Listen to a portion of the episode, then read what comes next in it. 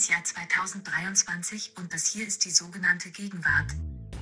Vielen Dank, liebe Siri, und herzlich willkommen zu unserem Feuilleton-Podcast. Mein Name ist Nina Power und ich begrüße heute mal wieder Lars Weißbrot hier mit mir. Hi Lars. Hallo Nina, ich freue mich, äh, dass wir wieder zusammen aufnehmen. Und äh, wir haben uns heute jetzt zusammengesetzt, um über ein Thema in der aktuellen Folge zu sprechen, das, na, man kann es sich anders formulieren, leider unsere Gegenwart prägt wie kaum irgendein anderes Thema. Und es kam trotzdem in diesem Gegenwartspodcast vielleicht aus nachvollziehbaren Gründen bisher eher am Rande vor. Und zwar der Krieg. Wir wollen aber natürlich nicht ja, unmittelbar über den Ukraine-Krieg sprechen, auch nicht unmittelbar über, über die Fragen von richtigem und falschem Pazifismus, die, die ja gerade der Debattenstoff sind, der durch die äh, Talkshows und offenen Briefe gereicht wird, sondern wir haben uns tatsächlich einen Film angeschaut und ein Buch gelesen und wir wollen darüber sprechen. Genau, also wir werden jetzt natürlich nicht der Politik-Podcast, darum kümmern sich ja unsere tollen Kollegen und Kolleginnen von Das Politikteil jede Woche. Aber all das, was du gesagt hast, stimmt. Der Krieg in der Ukraine jährt sich in diesen Tagen. Im Internet sieht man ein Video, in dem Alice Schwarzer und Sarah Wagenknecht zu Frieden und Friedensdemonstrationen aufrufen. Es wird über Waffenlieferungen diskutiert, über Kriegsmüdigkeit auch. Und das ist nun mal die Kulisse unserer heutigen Folge aber auch die Oscarverleihung, die baldige.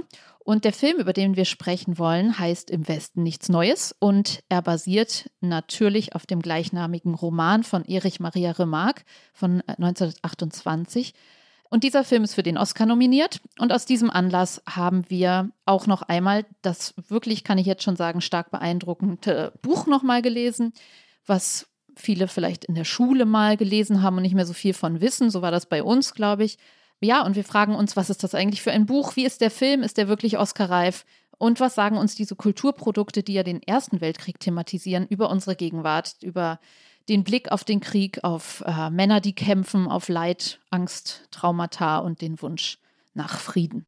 Um all das soll es gleich gehen, aber jetzt kommt, naja, man kann es auch hier nicht anders formulieren, ein Cut, ein harter Cut, denn wir müssen jetzt einmal vom Krieg nochmal zum seinem Gegenteil finden, stelle ich mal so als These in den Raum, nämlich zum Spiel. Wir beginnen nämlich diesen Podcast wie immer mit einem Spiel, mit unserem Gegenwartscheck. Und ähm, Nina, möchtest du vielleicht anfangen mit dem ersten Vorschlag? Ja, gerne. Ich, äh, weil es letztes Mal so gut lief mit dieser komischen Vokabel nährende Atemzüge und so aus der Yoga-Bubble.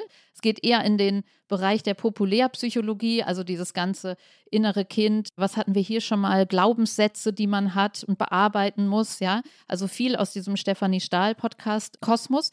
Ich würde da gerne zwei Formeln miteinander zusammenschmelzen. Und zwar zum einen die Formel lernen dürfen, also dass man sagt, ja, das ist gerade ganz toll, da kann ich ganz viel lernen an mir, was eigentlich ein anderer Begriff oder ein positiver, konstruktiver und hochpsychologischer Begriff ist fürs ist mega scheiße und ich versuche irgendwie, ja, ich bin so dankbar und dieser Dankbarkeitsüberbau, ja, ich bin so dankbar, dass ich da jetzt so lernen darf, mit dem schönen Begriff, Achtung, eklig, des Arschengels. Ja, also bei Stefanie Stahl kommt es ganz viel vor. Ich habe gegoogelt, es kommt von einem Psychologen, der Robert Beetz heißt. Und mit dem darf man lernen. Also du könntest auch mein Arschengel sein, wenn du mich, je, also es ist praktisch jemand, der einem gesendet wird vom Leben. Also es klingt jetzt zu esoterisch, so ist nicht gemeint, kann, man kann es auch mechanischer formulieren. Es ist so, du bist mein Sparing-Partner für mein pathologisches Muster.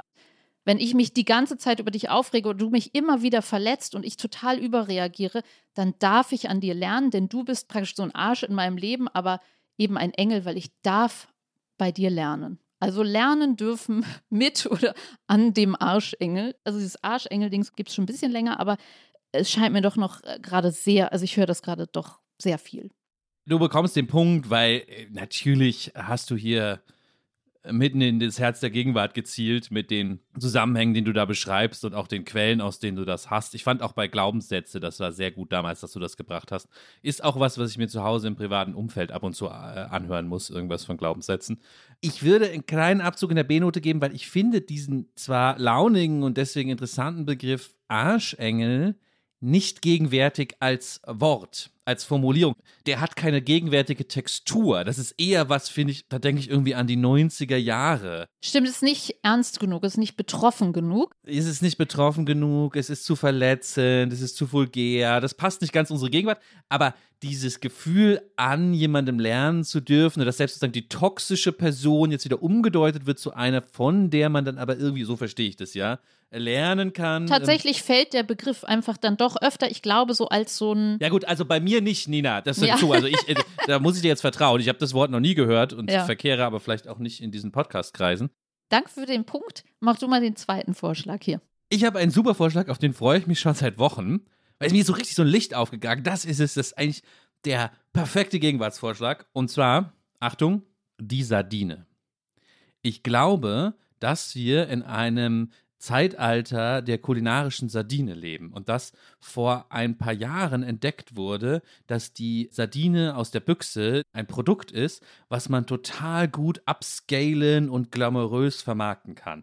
Und jetzt passiert es immer wieder, dass zum Beispiel man aus Mitbringsel, hier, hier in der Küche stehen welche aus Paris, wo es eine Sardinenboutique gibt und die haben dann Sardinenbüchsen, natürlich in verschiedenen Sorten, ja, mit Zitrone, mit dies, in so ganz eleganten Design, oft in so 20er Jahre Grafik, Ästhetik, ja. Dann gibt es natürlich die Jahrgangssardine, die oft auch dann in den Restaurants mittlerweile auf der Karte steht, also dass man da sogar nach Jahrgängen geht. Ist das dann gut, wenn die uralt ist, oder? Ich glaube, es gibt einfach bessere und schlechtere dann, je ah, nach ja. der Sorte, wo die herkommen. So. Da habe ich mir jetzt noch nicht so genau eingelesen, aber dass der Begriff Jahrgang Übergangssardine scheint mir, scheint mir sehr okay. gegenwärtig sein zu sein.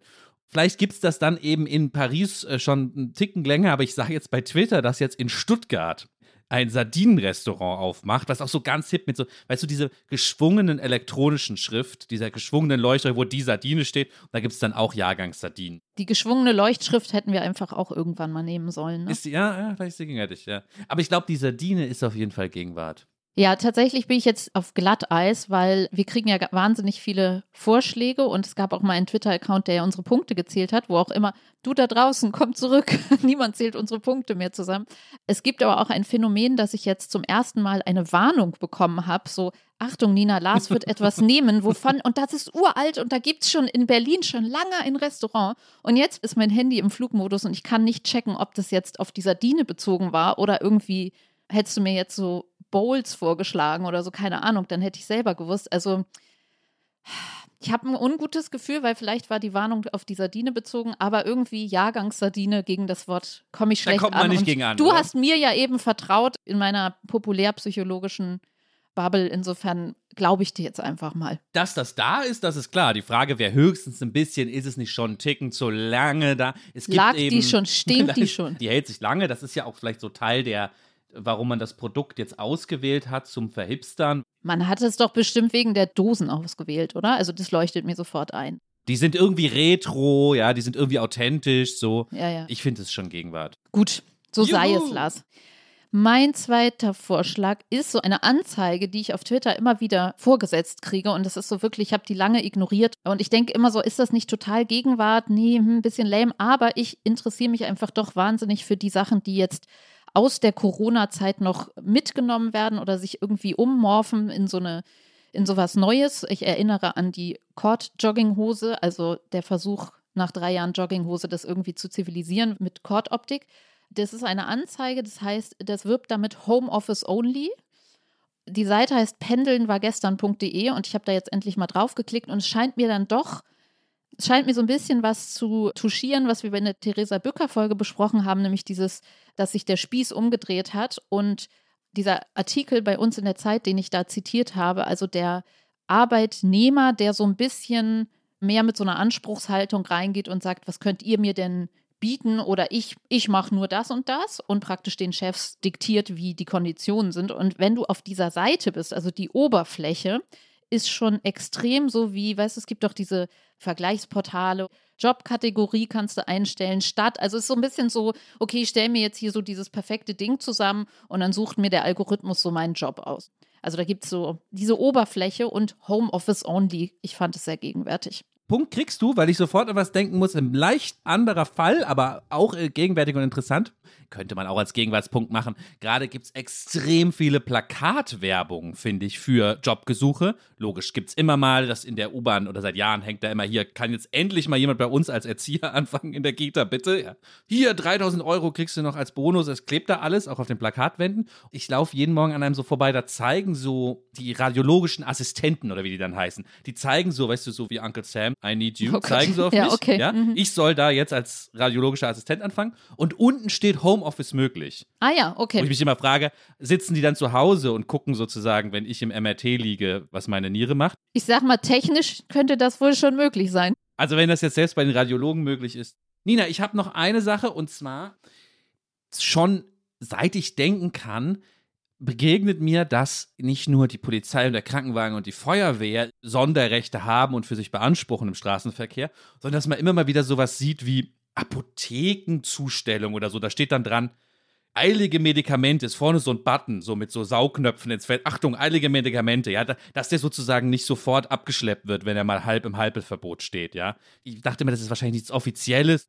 Und ich merke so eine Inflation dieser Hinweise, ja. Natürlich Hebammen haben das, ja. Dann habe ich aber gesehen, um vom Anfang des Lebens zum Ende des Lebens zu springen, dann habe ich einen Leichenwagen, das klingt jetzt so brutal, aber einfach so ein ganz normaler mhm. Van, Van, ja, mhm. so ein großer Van. Aber da stand vorne auch Bestatter im Einsatz dann, äh, ich könnte jetzt noch viele Beispiele aufzählen, aber das letzte, was ich jetzt gesehen habe, und da dachte ich, jetzt ist es reif, ist, dass ich vorne im Fenster gesehen habe, ein Button, wo stand Mutter im Einsatz. Und klar, das war dann so ein bisschen ironisch gemeint, aber wahrscheinlich auch nur halb ironisch. Wahrscheinlich erhofft man sich davon, dass nicht sofort der Nachbar die Polizei ruft, wenn man so zu nah am Bordstein steht, kurz, ja. Und dann dachte ich, nee, das ist vielleicht Gegenwart, weil wir sozusagen jetzt mittlerweile in so einer, ich nenne es mal, Notfallgesellschaft leben, in der sich jeder so erkämpft, das Privileg, besonders eilige, wichtige Aufgaben zu haben. Und man merkt das im Straßenverkehr, weil er damit behauptet, ich darf hier parken, ja. Früher reicht es, dass ich den großen Cayenne hatte, das fühlte ich mich schon berechtigt genug dazu parken. Jetzt muss dann noch im, im Fenster irgendwie stehen, Bestatter im Einsatz. Vielleicht kommt da zwei Dinge zusammen. Früher gab es nur so, lassen Sie mich durch, ich bin Arzt oder einfach die Macht des faktischen SUVs, durch. so man kam da halt einfach nicht durch genau. und, oder einfach so ein DHL-Ding, was alles vollparkt oder so. Also dass jeder jetzt so eine ausdifferenzierte Gruppe ist und diese ganze autofrei und Anwohnerparken, also dass es einfach wirklich härter wird, legal ja. zu parken ja, und ja. man als Anwohner ja einfach auch schon immer überall diese Zettel, diese lustig ausgedruckten, oll aussehenden Zettel hat. Schön, kriegst du, Lars. Sehr kriegst gut. du. Es war sehr harmonisch. Nina, also, wir haben einen deutschen Film angeschaut. Auch das kommt gelegentlich bei uns nochmal vor. Bei dir, glaube ich, sogar häufiger. Bei mir ist das eher eine, eine Ausnahmeerscheinung. Und zwar einen deutschen Film, der schon Ende September, wir haben es nochmal nachgeguckt, ins Kino kam und dann auch kurz später zu Netflix. Er ist produziert von Netflix, eine deutsche Netflix-Produktion. Und Gesprächsstoff ist der Film jetzt vor kurzem nochmal geworden, denn für einen deutschen Film sehr außergewöhnlich ist im Westen nichts Neues, so der Titel, für neun Oscars nominiert. Darunter übrigens nicht nur, also ist jetzt nicht nur in der Auslandskategorie, da sind ja öfter mal deutsche Filme nominiert, sondern der Oscar für den besten Film. Ja, für den ist im Westen nichts Neues nominiert. Und neun Oscars habe ich nochmal irgendwo gelesen, das ist der deutsche Rekord. Das übertrifft sogar interessanterweise den alten Rekordhalter Das Boot, auch ein deutscher Kriegsfilm, der international sehr erfolgreich war. Der Film Im Westen nichts Neues ist gemacht von dem Regisseur Edward Berger. Der war, ich bin jetzt nicht der größte Kinoexperte, mir jedenfalls bisher eher unbekannt. Spielt allerdings mindestens ein sehr bekannter Schauspieler mit, nämlich Daniel Brühl, der eine sehr wichtige Rolle hat. Da kommen wir gleich nochmal drauf zurück. Noch ein paar andere Leute, die man kennt. Es gibt Albrecht Schuch, Genau, den Adam in Bad Banks, den ich da schon ganz toll fand und hier wirklich auch nochmal herausragend gut fand. David Striso, kommen schon viele Fernsehgesichter vor, sind auch sonst tolle Schauspieler, muss man sagen. Was kann man noch sagen zum Film? Es ist halt wirklich ein langer, zweieinhalb Stunden Film, ein sehr, sehr teurer Film. 20 Millionen Dollar gekostet und dann, glaube ich, nochmal viel Kosten für die Hygienemaßnahmen, denn er wurde in der Pandemie gedreht in Tschechien, wo ja zum einen die Landschaft, die imposante Weite dieser Schlachtfelder des Ersten Weltkriegs zu sehen ist oder zu simulieren ist und auch Platz war, um die Schützengräben aufzubauen, um die Panzer durchrollen zu lassen, um diesen Stellungskrieg, wo sich die Front kaum verschoben hat und diese wahnsinnige jahrelange Materialschlacht tobte, wo man das gut drehen konnte. Und es hätte ja sein können, dass medial eigentlich keine Aufmerksamkeit für diesen historischen Stoff da gewesen wäre und überhaupt das Thema Krieg, als der Film rauskam. Genau das Gegenteil ist passiert, nämlich der Krieg in der Ukraine lenkte die Aufmerksamkeit erst recht auf das Thema und ist vielleicht jetzt müßig für uns zu spekulieren, ob der Film auch ohne den Krieg in der Ukraine für den Oscar nominiert worden wäre. Aber natürlich stellt man sich sofort diese Frage. Man kann auf jeden Fall sagen, es hat dem Film geholfen. Und der Auslöser dafür, dass du und ich die Folge jetzt dann diesem Thema widmen wollten, war dann doch die literarische Vorlage, dass wir beide nochmal das Buch von Erich Maria Remarque in die Hand genommen haben und das gelesen haben und wirklich beide so sogartig davor hingen. Und dieses Buch, über das wollen wir gleich sprechen, über unsere Relektüre, ein bisschen diesen Sog versuchen zu vermitteln und den Sound darzustellen und auch die Unterschiede zwischen Film und Buch. Die sind nämlich hochinteressant. Vielleicht beschreiben wir aber erstmal ein bisschen den Film, um uns nicht gleich am Anfang schon zu verheddern in so diesem doppelten, was ist im Film anders und im Buch anders. Lass uns einmal so ein bisschen die Handlung nochmal darstellen. Ja, weil bisher wissen die Hörerinnen und Hörer, die weder Buch noch Film kennen, ja nur, hm, okay, es geht um den Ersten Weltkrieg, es werden Schlachten gezeigt.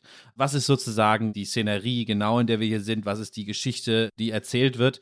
Du hast es schon angedeutet, der Film geht etwas freier mit dem Material um mich. Und im Film ist es so: Der Film spielt am Anfang im Jahr 1917, also da läuft der Erste Weltkrieg schon ein bisschen. Er zeigt sozusagen kurz das Kriegsgeschehen an der Front, um einmal so klar zu machen, was hier los ist. Du hast es schon beschrieben. Wir sehen sozusagen, das klingt jetzt zynisch, aber sozusagen die Sachen mit Wiedererkennungswert, ja. Graben, in denen die Soldaten sitzen, Gasmasken, äh, diese Bilder, die vielleicht manche auch vom Ersten Weltkrieg haben. Und die Brutalität wird sozusagen nicht nur schon angerissen, sondern da schon gleich in der Eröffnungssequenz gezeigt. Dann setzt die eigentliche Handlung ein und wir sind, glaube ich, irgendwo in Norddeutschland und wir sehen eine Gruppe von Schülern, die 1917 von ihrem Lehrer, von den deutsch-nationalen, kaisertreuen, in Anführungszeichen patriotischen, das Wort ist da ja schon völlig untertrieben, Lehrer dazu aufgehetzt werden, sich freiwillig zum Kriegsdienst zu melden. Ja, das wird dann manchmal so auch im Buch genannt. Ich bin jetzt da nicht historisch völlig bewandert, aber soweit ich das verstanden habe, geht es darum, dass die sich dann früher melden, weil sie natürlich früher oder später eh hätten in den Kriegs gemusst, weil es einen Kriegsdienst gibt aber sie melden sich freiwillig sogar noch früher.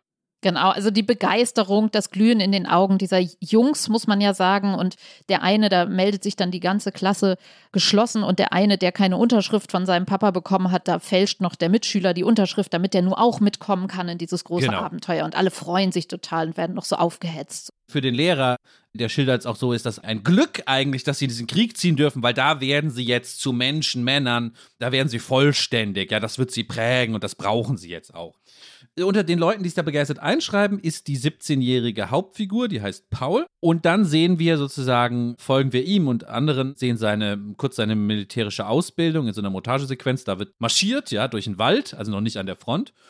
Und dann sitzen Paul und die anderen auch schon auf so Pritschenwagen, auf so Lastwagen, die sie Richtung deutsch-französische Front, Richtung Westfront fahren hier macht der Film dann schon ganz schnell klar, fast in so einem Snap-Moment, wie diese für diesen Ersten Weltkrieg ja so typische Kriegsbegeisterung sofort sozusagen der, der Enttäuschung weicht an der Front und dem Grauen dann auch. Der Film wählt dafür am Anfang zwei Metaphern oder Szenen, die das schnell klar machen sollen. Erst einmal diese Autokolonne fährt da lang mit den jungen Soldaten hinten drauf und kurz vor der Front springt sozusagen aus der Seite von der Straße ein Mann in so einem weißen Arztkittel, ein Militärarzt, vor die Autos. dieser weiße Arztkittel ist voller Blut, besonders einprägsam, wie das Blut auf diesem Weiß sitzt und springt für die Autos hektisch und will sie ranwinken und will die Lastwagen ranwinken, was ihm dann auch gelingt und die halten an er braucht jetzt sofort einen Lastwagen. Er hat so viele Verwundete und in der brutalsten Sprache sagt, die kratzen ihm ab, die bluten ihm aus. Der muss er jetzt wegbringen. Er braucht die Lastwagen. Und der Offizier oder Vorgesetzte der jungen Rekruten will das eigentlich nicht. Der will jetzt die jungen Rekruten, die er gerade noch angefeuert hat, an die Front bringen. Die jungen Rekruten und Paul blicken ja auch zu diesem Offizier oder Vorgesetzten irgendwie auf. Aber es ist sofort klar, gegen die Brutalität dieses Krieges und die der Arzt verkörpert, hat er gar keine Chance, weil der Arzt sagt, nein, nein, du beleidigt den fast, ja. Sagt irgendwie, nein, auf gar keinen Fall, ich brauche jetzt die Lastwagen, hau du ab, ja. Hat gar keine Chance. Die Lastwagen werden diesen jungen Rekruten schon genommen. Das ist der erste Realitätseinbruch, weil das brauchen sie jetzt, um die fast verblutete blutenden Soldaten abzutransportieren. Was vielleicht auch schon interessant ist in dem Moment, sofort bricht an der Front dieses Gefühl für Autorität, was ihn vorher eintrainiert wurde. Ja, das ist der Feldwebel, das ist der Offizier, da haben wir zu gehorchen. Nein, nein, an der Front ist es so, wenn der Arzt irgendwie sagt, nee, hau ab, ich brauche den Lastwagen, dann ist es auch egal, wie viel Orden und Abzeichen der Typ dann hat. Es gibt eine zweite interessante Szene, die dann da kurz danach folgt, fand ich, weil dann sind sie im Schützengraben. Zwischendurch gab es sogar schon Beschuss, also es flogen sozusagen schon die ersten Granaten neben ihnen entlang. Aber der erste Eindruck vom Schützengraben ist nochmal ein anderer, weil der steht voller Wasser. Das fand ich ganz interessant. Das ist das erste Problem, mit dem sie konfrontiert sind, dass sie sozusagen bis zum Bauch fast im, im Matschwasser warten im Schützengraben. Und der Vorgesetzte dann erstmal die Leute auffordern muss, mit ihren Helmen jetzt diesen scheiß Schützengraben wieder freizuschaufeln. Genau, also es ist, glaube ich, dieses Ernüchterungsgefühl oder Enttäuschung ist ja fast hast du vorhin gesagt, ist ja fast zu viel zu schwach, weil es einfach ein in die Ereignisse gerissen werden und in eine völlig andere Realität, nämlich die des Krieges, des Kampfes, des durch den Matsch warten und. Vielleicht hatten sie mehr Krieg und Kampf erwartet und weniger, wir brauchen jetzt einen Lastwagen für die Verblutenden und jemand muss den Matsch freischaufeln. So, weil das ist ja, ja der erste. Ja, es wird einfach, naja, es wird einfach krepiert ohne Ende. Es geht plötzlich wirklich auch nur um Blut, Matsch, es ist auch wahnsinnig schnell und ja real plötzlich und vielleicht auch einfach hat gar keine Metaebene mehr. Das äh, steckt vielleicht auch in dieser Szene von so weg mit euren Gefühlen letztlich, sondern es geht hier gleich ums man ist da gleich so reingeworfen und was ja auch schön ist, ist, oder was heißt schön, aber gut dargestellt. Da würde ich den Film, den wir jetzt später dann auch sehr kritisch sehen werden, aber da ist es schon so, dass die Ernüchterung und ja, wie sich die Gesichter verändern der Schauspieler und wie dieses Umkippen, dieses rasante Umkippen, alles, was unsere Lehrer uns gesagt haben oder was wir uns eingebildet haben, ist völlig weggewischt in einer Sekunde auf die andere. Und jetzt sind wir in der Kriegsrealität. Einmal sagt der Paul Bäumer im Film, der ist dann an der Front, nachdem die das Wasser da rausgeschöpft haben und dann schießt ihm eine Kugel direkt irgendwie an den Helm oder sowas und er fällt so runter und dann schnauzt ihn so jemand an und sagt, was ist hier, was ist Soldat oder sowas und dann sagt er so, die haben auf mich geschossen, so. Und das ist irgendwie so der letzte Satz damit ist es dann völlig vorbei. Das war so sein letzter kindlich naiver Satz, zu sagen, die haben auf mich geschossen. Genau, weil, weil dann greift der Film äh, zu einer Abkürzung, sozusagen einem Trick und springt ein Jahr in die Zukunft. Wir sind dann im Sommer 1918, also kurz bevor wir als Zuschauer ja wissen, dass der Krieg zu Ende gehen wird im Herbst. Plötzlich taucht ein ganz anderer Handlungsstrang auf, der im Buch auch gar nicht vorkommt, darüber reden wir gleich nochmal. Der soll das Frontgeschehen irgendwie, man möchte fast sagen, so ein bisschen politisch einordnen. Ja, heute muss ja mal alles eingeordnet werden. Und zwar sieht man, es geht darum, wie in Deutschland manche, ich nenne sie jetzt mal progressive politische Kräfte, ich will da jetzt nicht ins Detail gehen, ja, da geht es um so einen Zentrumspolitiker, aber natürlich auch um die Sozialdemokraten, Friedensverhandlungen einfordern. Ein bisschen geht es auch darum, dass sie wissen, dass der Krieg verloren ist, das darf man ja auch nicht vergessen, ja, das spielt auch eine Rolle. Es sterben jeden Tag Zehntausende Leute, dann am Ende sind es wirklich, glaube ich, Zehntausende.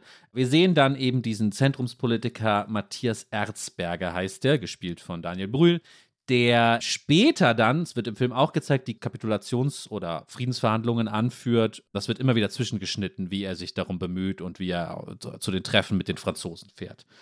Wir sehen dann wieder Paul und die anderen, sofern sie noch leben. Einige sind bereits gestorben und das Wort Spoiler klingt hier so trivial, aber ich Wir spoilern spoiler heute einfach alles. mal, ja, genau. Es werden auch noch einige sterben, die einfach jetzt andere Menschen sind. Also in diesem Jahr, was wir nicht gesehen haben, sind nicht nur ihre Blicke starr, ihre Gesichter dreckig geworden. Ihre Zähne sind gelb, sie sind völlig sozusagen zu kämpfenden, robbenden Kreaturen geworden, die einfach wirklich mit dem Krieg eins geworden sind, kann genau, man sagen. Genau, aber gleichzeitig, also sie sind nicht nur in dem Sinne, also sie sind natürlich in jedem Sinne kaputt, aber gleichzeitig muss ich sagen, sie funktionieren jetzt aber auch. Es sind sozusagen Soldaten, die wissen, was sie zu tun haben und auch teilweise wirklich gut wissen, wie es geht. Sie sind nicht mehr naiv, sie haben das Handwerk des Krieges gelernt.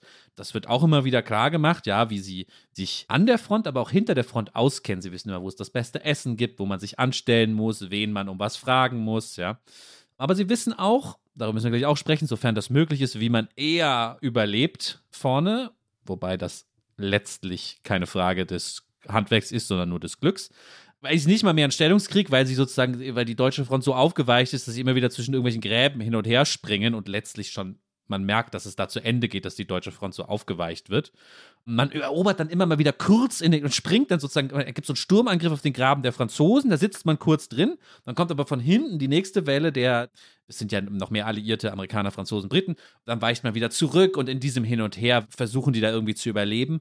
Wir sehen die Gasangriffe, wir sehen die Flammenwerfer, die ja auch eine brutale Rolle gespielt haben. Wir sehen auch die Panzer, die gegen Ende des Krieges äh, so eine wichtige Rolle dann gespielt haben, vor allem auf der Seite der Gegner der Deutschen. Ja, ich habe eben Alliierten gesagt. Ich weiß gar nicht, ob die sich so nannten. Wahrscheinlich nicht. Das ist ja jetzt ein Wort aus dem Zweiten Weltkrieg.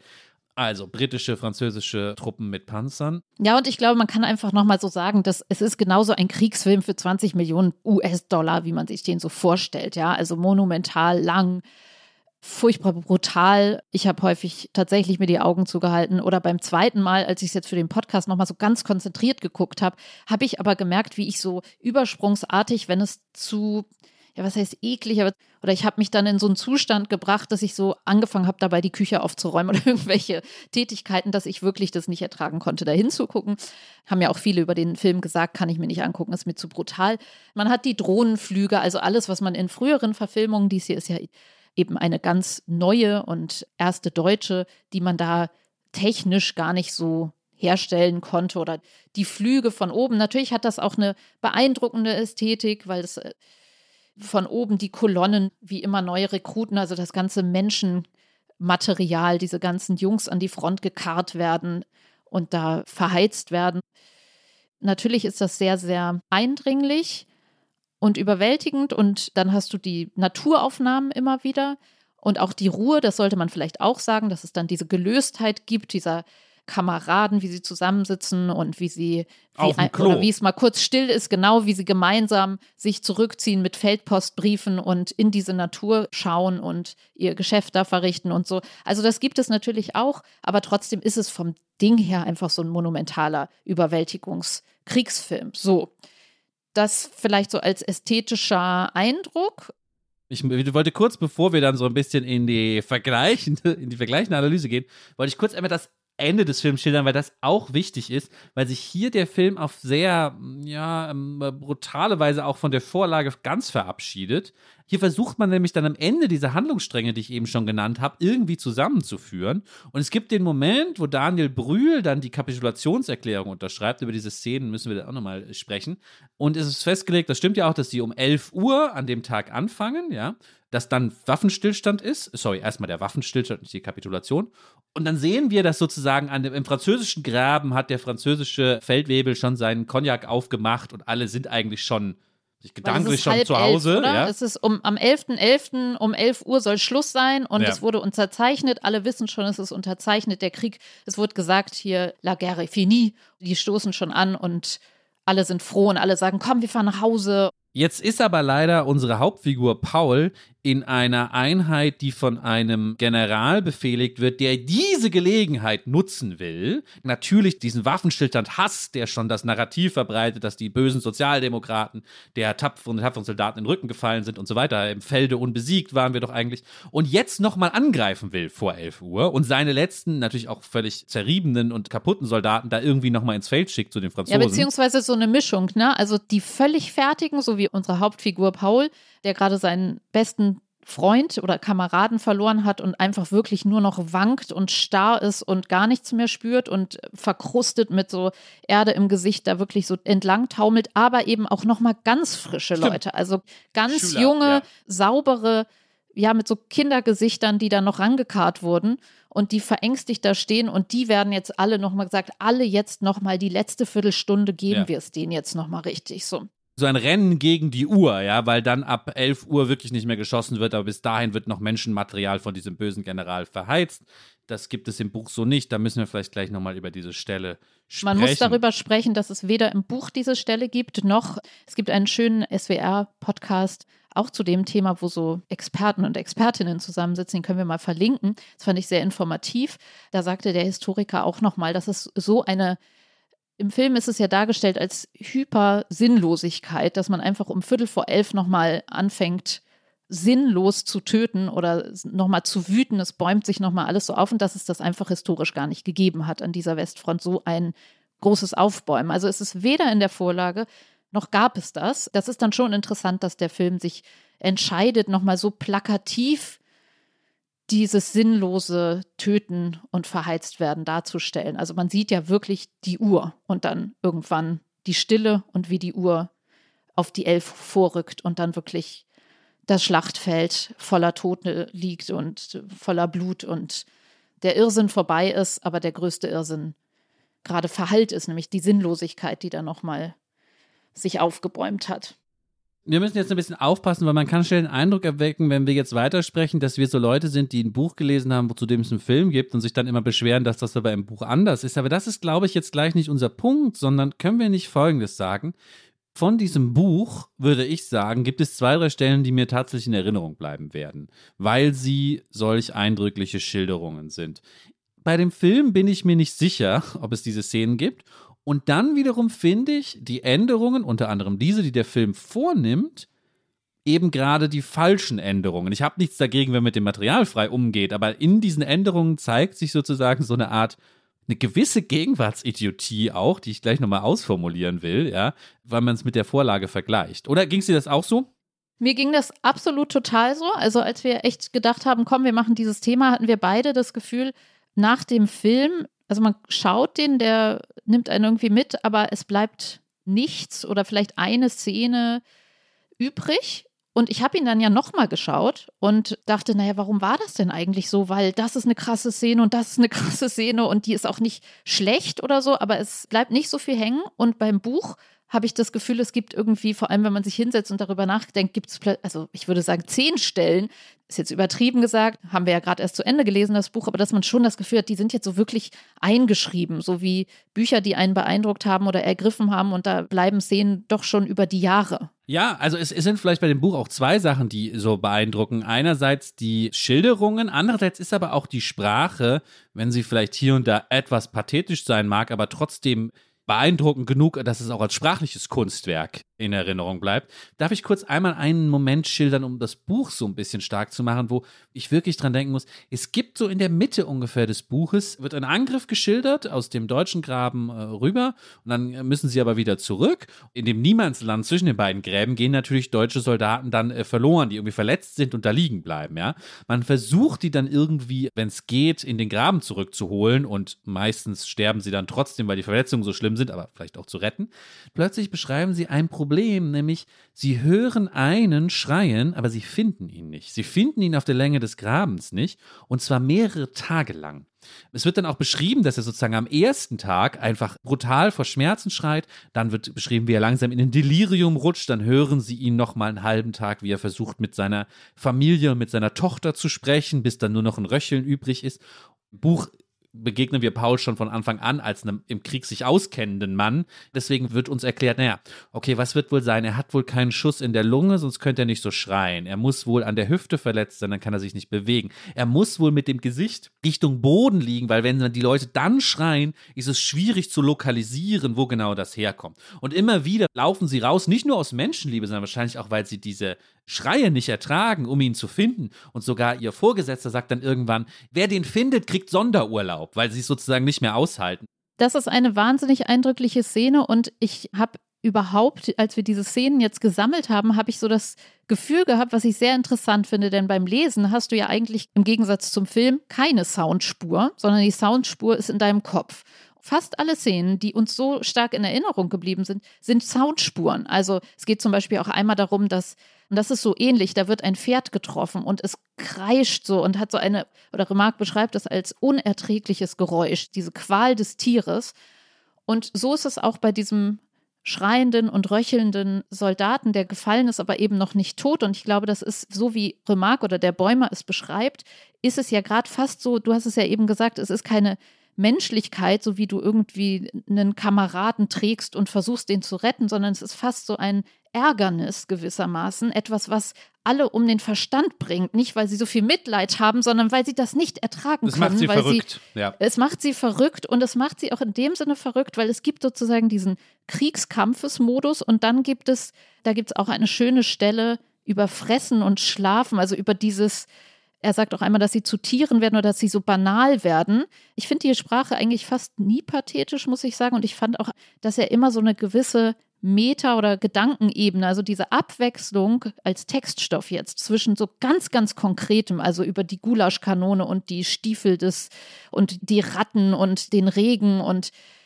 ja, das Essen, sehr viel oder das schlechte Essen, dass man sein Leben reduziert aufs Körpersein und dass es zwischen dem Sterben und dem Gemetzel und dem Kampf und diesem simplen Dasein, also dass man sofort, ich kann die Stelle vielleicht mal vorlesen, wir müssen unsere Lage so leicht nehmen wie möglich. Deshalb nützen wir jede Gelegenheit dazu. Und unmittelbar, hart, ohne Übergang, steht neben dem Grauen der Blödsinn. Wir können gar nichts anders. Wir stürzen uns hinein. Auch jetzt geht es mit Feuereifer daran, ein Idyll zu schaffen. Ein Idyll des Fressens und Schlafens natürlich. Da merkst du, dieser röchelnde Soldat, der da liegt, das ist ein Störgeräusch, weil es ist weder der Blödsinn, das Fressen und das Schlafen noch das Gemetzel. Und das ist so eine Soundstelle, wo ich nicht verstehe, warum kann der Film das nicht oder warum gibt es nichts Schlimmeres letztendlich als unsere Imagination beim Lesen, dass wir uns so einen Sound im Kopf, genauso wie das schreiende Pferd, und es geht ja viel im Buch um Geräusche, also oder auch wenn die Stille kommt, hört man die irgendwie und das bleibt einem so im Gedächtnis so. Und das fand ich schon beeindruckend, dass ein Film das so gar nicht diese, da gibt es ja einmal nur so diesen Sound, der immer wieder kommt. Wenn man so die schlimmen Szenen sieht, macht der Film immer so ein kommt dann immer so ein wiederkehrendes. Ich fand das ganz schrecklich du stellst jetzt in den Raum die These, dass ein Film bestimmte Sachen eben nicht so äh, gut abbilden kann, wie das die Literatur kann mit ihren Möglichkeiten. Ich würde eher sagen, hier hat man sich nicht genug überlegt, weil gerade was das Sounddesign angeht, spielt man wieder auf dieser Klaviatur des dröhnenden Wummerns und da ist jetzt vielleicht kein besonders intellektueller Punkt, aber würde ich einfach sagen, also das kenne ich seit Christopher Nolan Batman-Filme macht und wer drei Staffeln Dark gesehen hat, wo das in jeder Szene ist,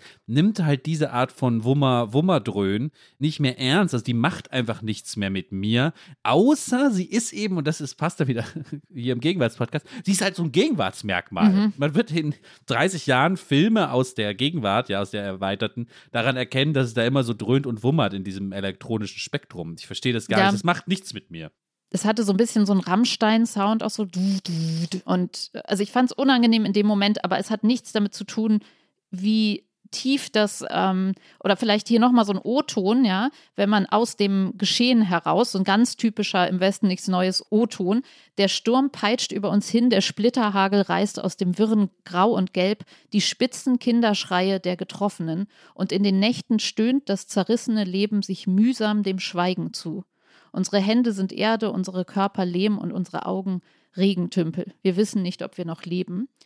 Das transportiert schon viel. Also da hast du auch die Schreie und das Verebben der Schreie. Und vielleicht können wir einmal, wir müssen über so vieles noch sprechen, aber über die Trichter-Szene sprechen, weil man muss sagen, Erich Maria Remarques Buch ist der Antikriegsroman. Es ist der erfolgreichste deutsche Roman ever, habe ich gelesen. Und es ist als äh, Frontbericht eines normalen jungen Soldaten, er war ja 17, Remarque selber war ja nur kurz an der Front, wurde dann verletzt und hat im Lazarett angefangen, die dort auch Verletzten praktisch zu interviewen und hat daraus dann dieses Buch zusammengestellt. Und für ihn war es ja eigentlich ein Nachkriegsroman, sollte es sein, denn Paul Bäumer stellt sich in diesem Buch immer wieder die Frage, dass er in diesem Krieg ist als eigene Zeitzone, als eigene Daseinszone, wo man so ja in so einem eigenen Zustand ist, wo er schon reflektiert, dass er das Gefühl hat, da kommt er nie wieder raus. Also das Sprechen über Trauma, wir haben es ja hier oft in unserem Gegenwartspodcast geht es viel um Trauma oder wie schnell das Wort heute benutzt wird. Er erlebt ja wirklich ein Trauma und fragt, reflektiert schon, wie sollen wir da mit nach Hause kommen? Wie sollen wir weiterleben? Wenn man jetzt über Traumaliteratur reden würde, wäre das, glaube ich, ein wichtiger Datenpunkt, weil es wird eben als das beschrieben. Er sagt, es ist sozusagen in uns herabgesunken wie ein Stein, aber es wird wieder sozusagen hochkommen später. Das beschreibt er schon so. Genau, oder in dieser Trichterszene, über die wir vielleicht gleich nochmal sprechen, da ist ja auch der Sound so wichtig.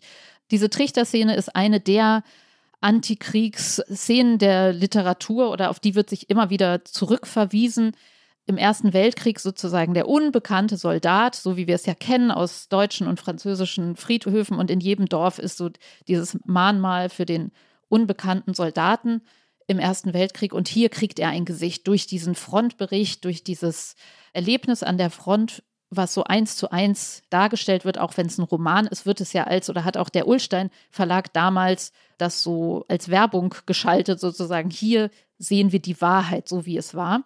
Und er gibt sowohl mit der Figur des Paul Bäumer, diesen unbekannten Soldaten, ein Gesicht, als auch, und jetzt die Trichterszene, wo unser Paul Bäumer im Film ist das auch, die Szene ist sozusagen erhalten und wird eins zu eins dargestellt wie im Buch, mehr oder weniger. Es gibt halt dieses Gerangel und Gemetzel und er hackt auf den Franzosen ein, tatsächlich mit einem, also schießt nicht oder es gibt kein Material, sondern er hackt wirklich immer wieder auf dem ein mit einem Messer, glaube ich. Dann röcheln die beide und liegen da im Matsch und irgendwann schaltet sich was um. Und er sieht diesen Franzosen wie sich selber und beschreibt da über mehrere Seiten fast, glaube ich, wie die Perspektive komplett umgedreht wird und er nicht den Feind sieht, sondern den Menschen, der so ist wie er. Und überlegt und da vielleicht noch mal zum Stichwort Trauma ist mit dem halt in diesem kleinen Raum im Schlamm robbt dann zu ihm, versucht ihn irgendwie zu versorgen, versucht zu, ihm zu zeigen, der hat noch so die Augen so ein bisschen offen und röchelt und er sagt hier Kamerad, Kamerad und verspricht im Buch, ich werde mich um dich kümmern, ich werde mich um deine Frau und deine Familie kümmern und so weiter. Und irgendwann hört er dann auf zu röcheln und ist gestorben. Und er beschreibt wieder, es ist wie, wie die anderen Soundszenen, er beschreibt, wie er dieses Röcheln nicht ertragen kann, weil er da stundenlang liegt und nicht rauskommt, weil oben noch geschossen wird. Und dann erstirbt aber das Röcheln und das kann er dann wiederum noch schlechter ertragen. Und dann ist er da alleine mit dem Toten. Ich kann ja mal vorlesen. Seine Uniform steht noch halb offen. Die Brieftasche ist leicht zu finden, aber ich zögere sie zu öffnen. In ihr ist das Buch mit seinem Namen. Solange ich seinen Namen nicht weiß, kann ich ihn vielleicht noch vergessen. Die Zeit wird es tilgen, dieses Bild. Sein Name aber ist ein Nagel, der in mir eingeschlagen wird und nie mehr herauszubringen ist. Er hat die Kraft, alles immer wieder zurückzurufen. Es wird stets wiederkommen und vor mich hintreten können.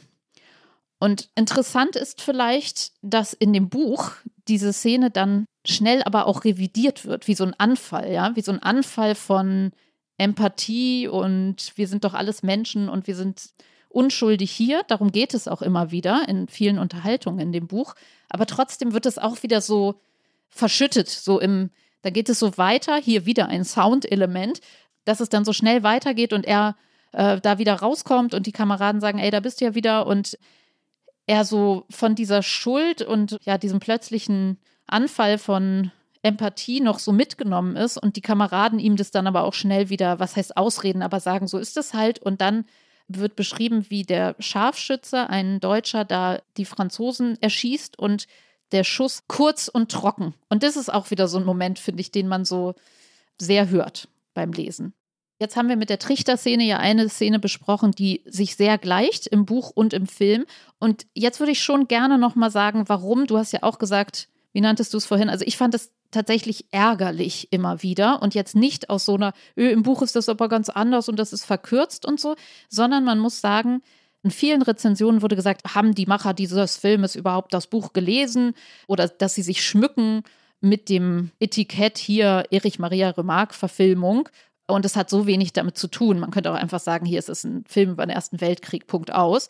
Denn es wurde wahnsinnig viel Handlung weggelassen. Also als Kategorie wurde komplett die Heimatfront weggelassen. Im Buch besucht Paul Bäumer seine Mutter zu Hause, die krank ist, die mit Krebs im Bett liegt, seine Schwester, seinen Vater. Er liegt im Lazarett trifft russische Gefangene und gibt dem was zu essen, die wie so ja, verhungert hinter so einem Zaun sind. Genau, er ist auf Fronturlaub und all das kommt nicht vor. Du bist die ganze Zeit in dieser, man muss auch sagen, in dieser reinen Männerwelt. Es gibt auch eine, genau, also auch ganz wichtig, eine Szene im Buch, wo sie zu den Französinnen rübergehen und denen Essen bringen und dann schlafen die miteinander und es ist so, es gibt Interaktion, ja, mit Frauen und im Film ist nichts davon. Also du hast die reine Front-Männerwelt. Man kann sich schon fragen, warum? Vor allem, wenn eben, wie du eingangs beschrieben hast, eine Verhandlungsebene mit eingezogen wird. Also warum entscheidet sich der Film zu sagen, all das, was ja wichtig war, diese Front taucht nur in Form von einem Brief auf. Brief von der Heimatfront und sonst lassen wir das komplett weg. Es gibt keine persönliche Verstrickung, davon wird nur erzählt, davon erzählen die Männer sich untereinander von den Frauen zu Hause oder den Müttern. Das wird ausgeklammert, aber wir setzen auf die Verhandlungen. Warum ist das so, Lars? Bevor wir vielleicht eine Antwort darauf geben, darf ich noch zwei sehr wichtige Änderungen gegenüber dem Buch kurz schildern. Und zwar hat Paul einen, vielleicht seinen besten Freund, Kat heißt er kurz. Das ist so ein bisschen der, der, der kompetenteste dieser Leute, nicht nur in äh, Sachen Kriegsgeschehen, sondern vor allem, wenn es darum ging, irgendwie gutes Essen zu besorgen oder so. Das ist immer das Ding von Kat. Und Kat überlebt mit am längsten, ähm, stirbt aber auch am Ende. Und es ist sehr interessant, wie der Film diesen Tod ganz anders erzählt als das Buch. Im Buch ist es so geschildert, dass Kat verletzt wird bei Kampfhandlungen. Paul will ihn zurück zum Lazarett tragen, gibt ihn da ab und der Sanitäter sagt da, ja, das hättest du dir sparen können, der ist tot. Paul versteht das nicht und sagt, ja, aber ich habe eben noch mit dem auf meinem Rücken geredet und der hatte doch nur einen Schuss im Bein, das war doch nichts und so, ja.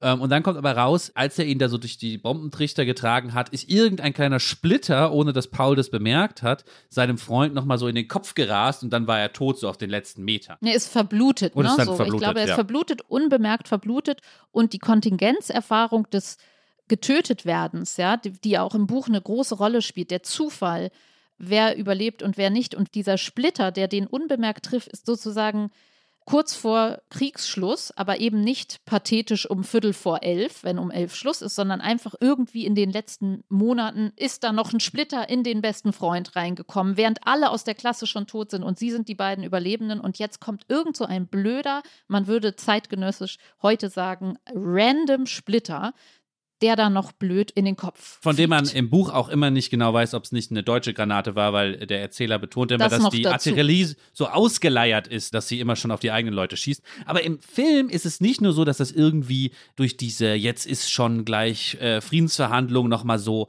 versucht wird einzuhegen, diese Zufälligkeit, sondern es ist ehrlich gesagt viel, viel schlimmer, weil es eine Geschichte gibt, wo Kat schon mehrmals versucht, das ist so ein bisschen im Buch auch mal angelehnt, mehrmals versucht, in so einem Bauernhof, ja, im besetzten Gebiet, irgendwie eine Gänse äh, zu stehlen, ja, um, um Essen zu besorgen. Genau, weil sie so Hunger haben, sagen sie jetzt so, im Buch ist es so, wie Lars jetzt gerade beschrieben hat, es ist irgendwie ein random Splitter an irgendeinem Tag und also die Randomness der Randomness und im Film ist es so, dass der Krieg, der ist schon vorbei und sie sagen, jetzt wollen wir, jetzt haben wir Hunger, komm, wir holen uns was zu essen und sie fabulieren so darüber, was sie am Weihnachten machen und wenn sie zurückgehen, wie toll das alles wird und dann klauen sie sozusagen mutwillig, gehen sie nochmal zu einem französischen Bauernhof, klettern da über den Zaun und klauen da Eier, eigentlich nur Eier, Stimmt, ne? Und ah, ja, genau, sie, da klauen sie, da und klauen dann sie nur die fliehen Eier. sie, weil dann die Bauernfamilie das merkt, schießen noch hinter ihnen her und sie rennen weg und lachen und sind in dieser tollen Natur und der Krieg ist vorbei und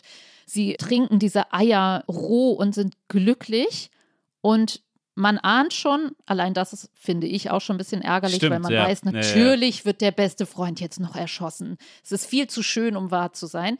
Der geht dann pinkeln und dann pinkelt er gegen einen Baum, dreht sich um, spürt als geübter Soldat, hier ist jemand anwesend, der mich erschießen will, dreht sich um und sieht das Kind von diesem französischen Bauern und der hat eine Pistole, eine Pistole auf ihn gerichtet. Nee, der hat sogar sein. Gewehr. Ich weiß nicht, ob das dann auch nochmal wichtig Gewehr. ist. Ah, okay, was er, okay, also das gut. Gewehr von Kat nimmt er dann und Und guckt ernst und böse und gnadenlos und erschießt diesen Cut. Das ist ja sogar politisch so ein bisschen fragwürdig. Am Ende ja, also ich will es jetzt nicht übertreiben, aber die deutsch-französische Erbfeindschaft ja irgendwie nochmal von französischer Seite so zu betonen, dass dieses Kind jetzt so hasserfüllt auf die Deutschen ist, dass er den jetzt wegen diesen Eierdieb jetzt erschießt, ja.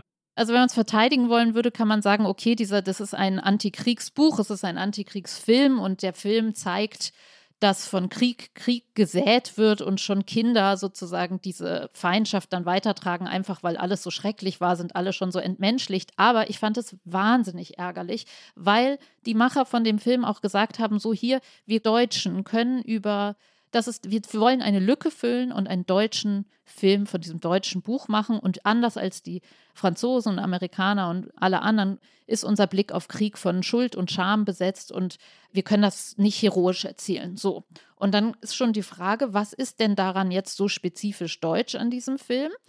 Dann kann man sagen, ja gut, am Anfang wird diese Begeisterung, also dieses begeistert in den Krieg ziehen, wobei beim Ersten Weltkrieg ja die Be- Kriegsbegeisterung auch bei den anderen Ländern, bei den jungen Rekruten, ich glaube, Arte hatte mal ein ganz tolles Projekt vor ein paar Jahren, wo sie so Familien so reenacted haben, so Familien, deutsche Familien, französische Familien, wie so alle ihre Jungs in die in die Schlacht schicken und äh, oder in diesen heroischen Krieg, äh, vermeintlich heroischen Krieg schicken. Und da war das schon auch bei allen irgendwie so ein Thema. Also das finde ich jetzt schon mal nicht spezifisch deutsch. Und dann finde ich es gerade umso unglücklicher in einem doppelten Sinn, also in dem politischen Sinn, dann denke ich, wenn in dem Buch doch so toll die Kontingenz und die Sinnlosigkeit dieses Sterbens dargestellt wird, warum musst du am Ende noch so einen ja, Ijoma und ich hatten die Folge über Narrative. Warum musst du so eine Erzählung darüber weben, dass dann ausgerechnet, also dass sie was klauen, nochmal mutwillig sich letztlich in Gefahr begeben aus Leichtsinn und dann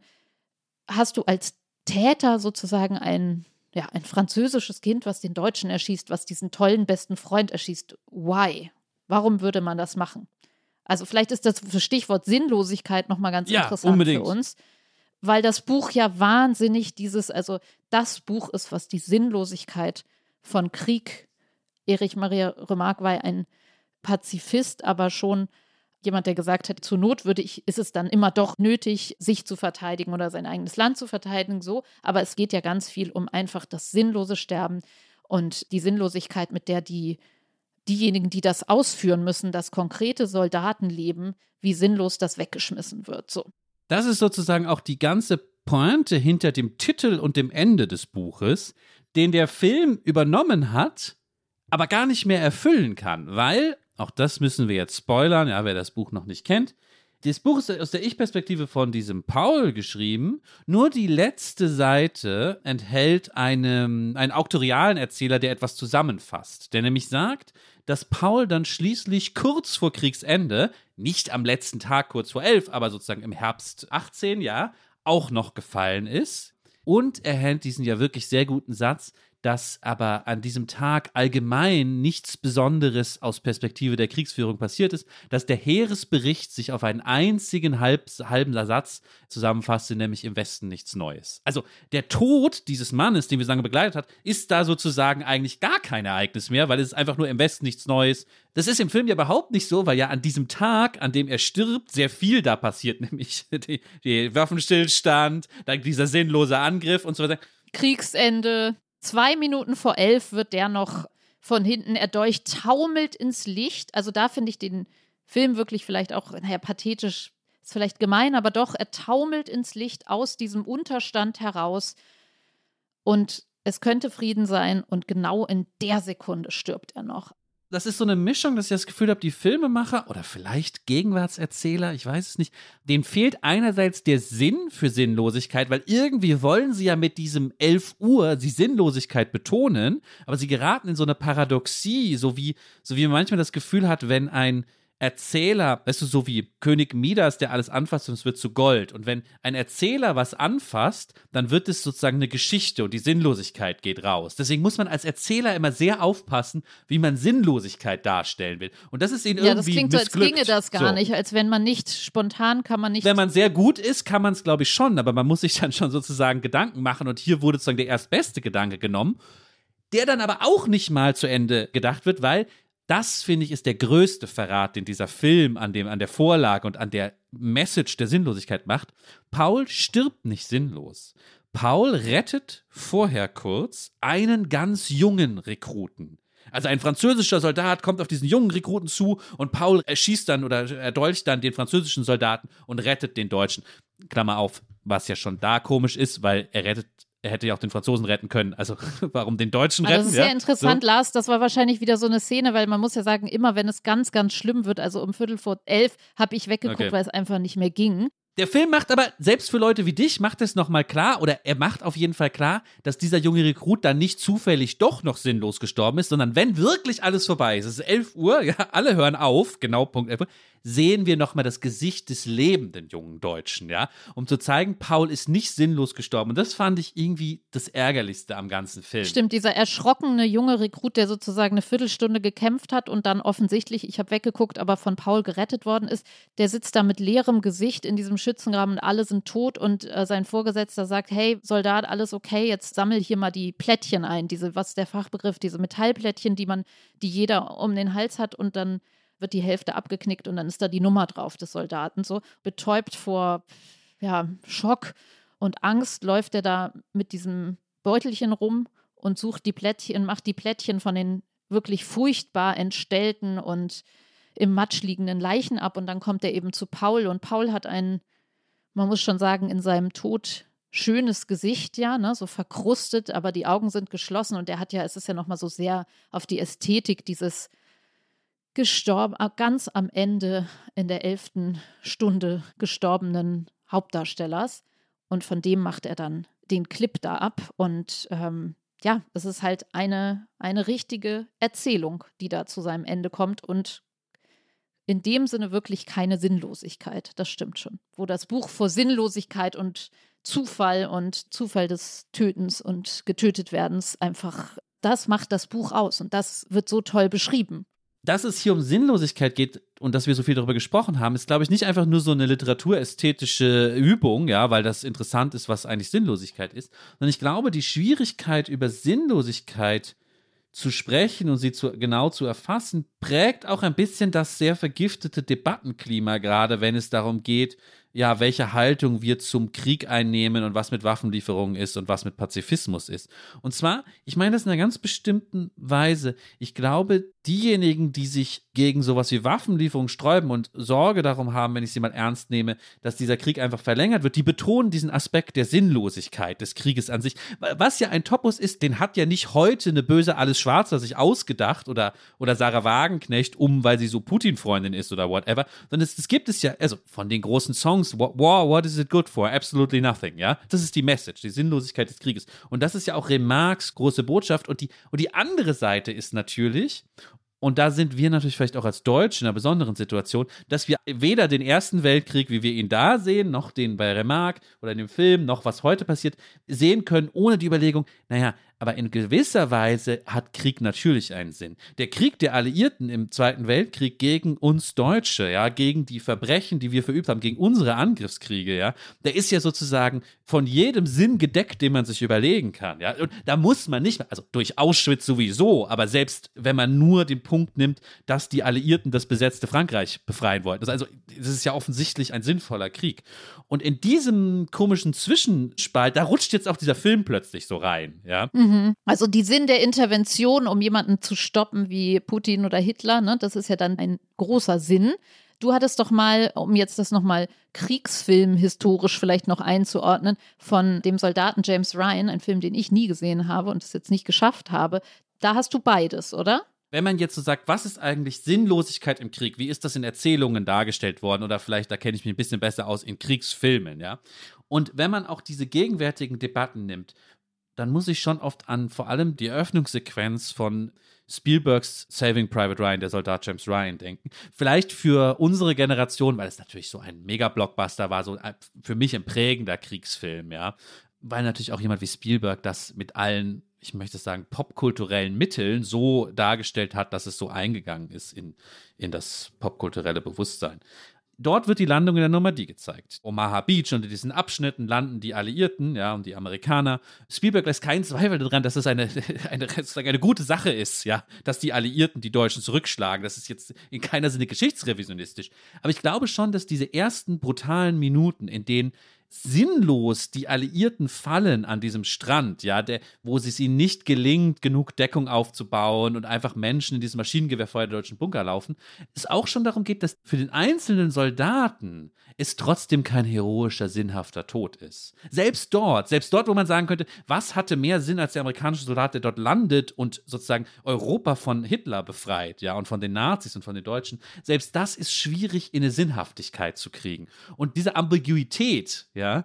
Vielleicht würde uns das helfen, wenn wir die in den Gegenwartsdebatten so ein bisschen mehr mehr wahrnehmen. Naja, man hatte das ja am Anfang als Stimmung, dass man so überrascht war, wie sehr die Ukraine und die ukrainischen Männer, die dort geblieben sind oder zurückgekehrt sind, um zu kämpfen. Da gab es ja auch diesen Moment so, wow, okay, die, die machen das jetzt. Und das ist ja aber auch nicht zu verwechseln mit einem, die ziehen mit Freude in den Krieg, weil sie darauf gewartet haben, sondern sie machen es. Aber wenn man es mit der Gegenwart und dem gegenwärtigen Krieg ist, ist komplett anders. Auch der Krieg ist ein anderes, eine andere Techniken und so. Aber wenn man sich anguckt, was ich interessanterweise bei dem Film eher hatte, das habe ich dir gestern nochmal gesagt, was eigentlich möchte ich das gar nicht öffentlich sagen, so, aber ich hatte das Gefühl so, okay, da sieht man so Männer, die Männer abmetzeln. Und ich musste weggucken, aber es war irgendwie so, ich konnte auch weggucken. Weißt du, vielleicht ist das ein Teil davon, dass das einfach so ein bisschen dann auch an mir vieles vorbeigegangen ist, während bei dem Buch man schon eher das Gefühl hat, es geht um auch ums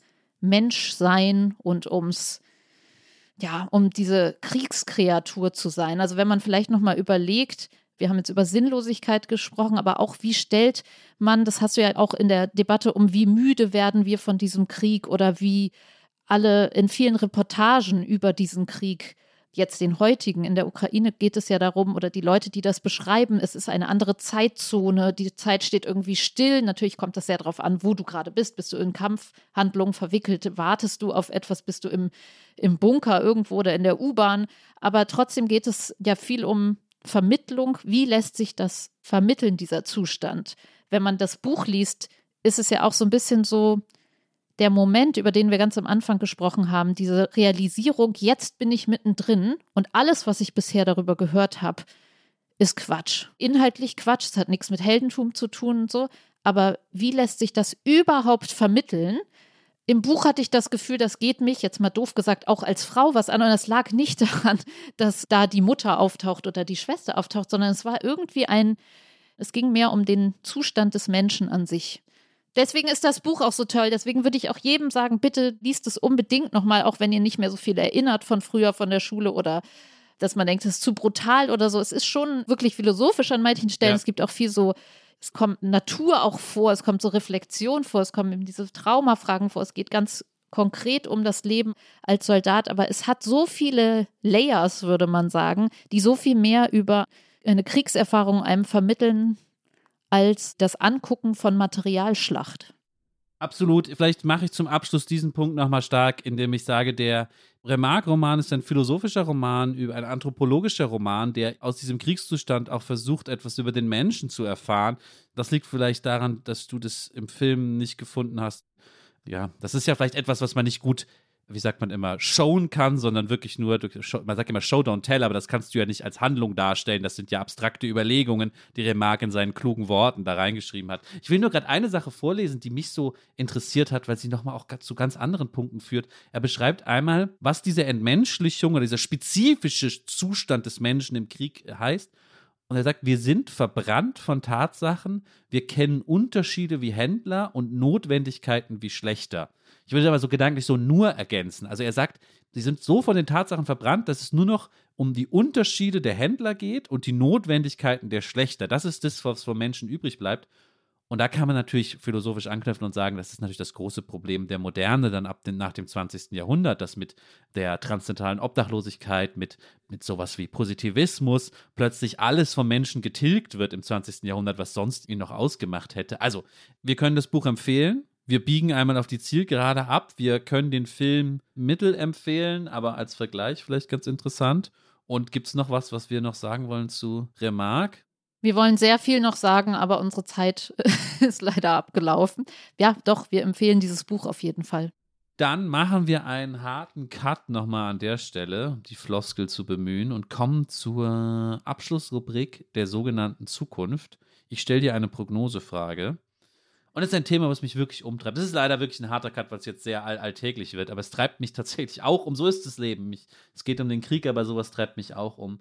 Nach der Pandemie haben bekanntlich die bargeldlose äh, Zahlung auch in Deutschland so ein bisschen äh, Vortrieb gewonnen. In so hippen Kaffeefilialen kann ich jetzt immer nur mit Karte zahlen.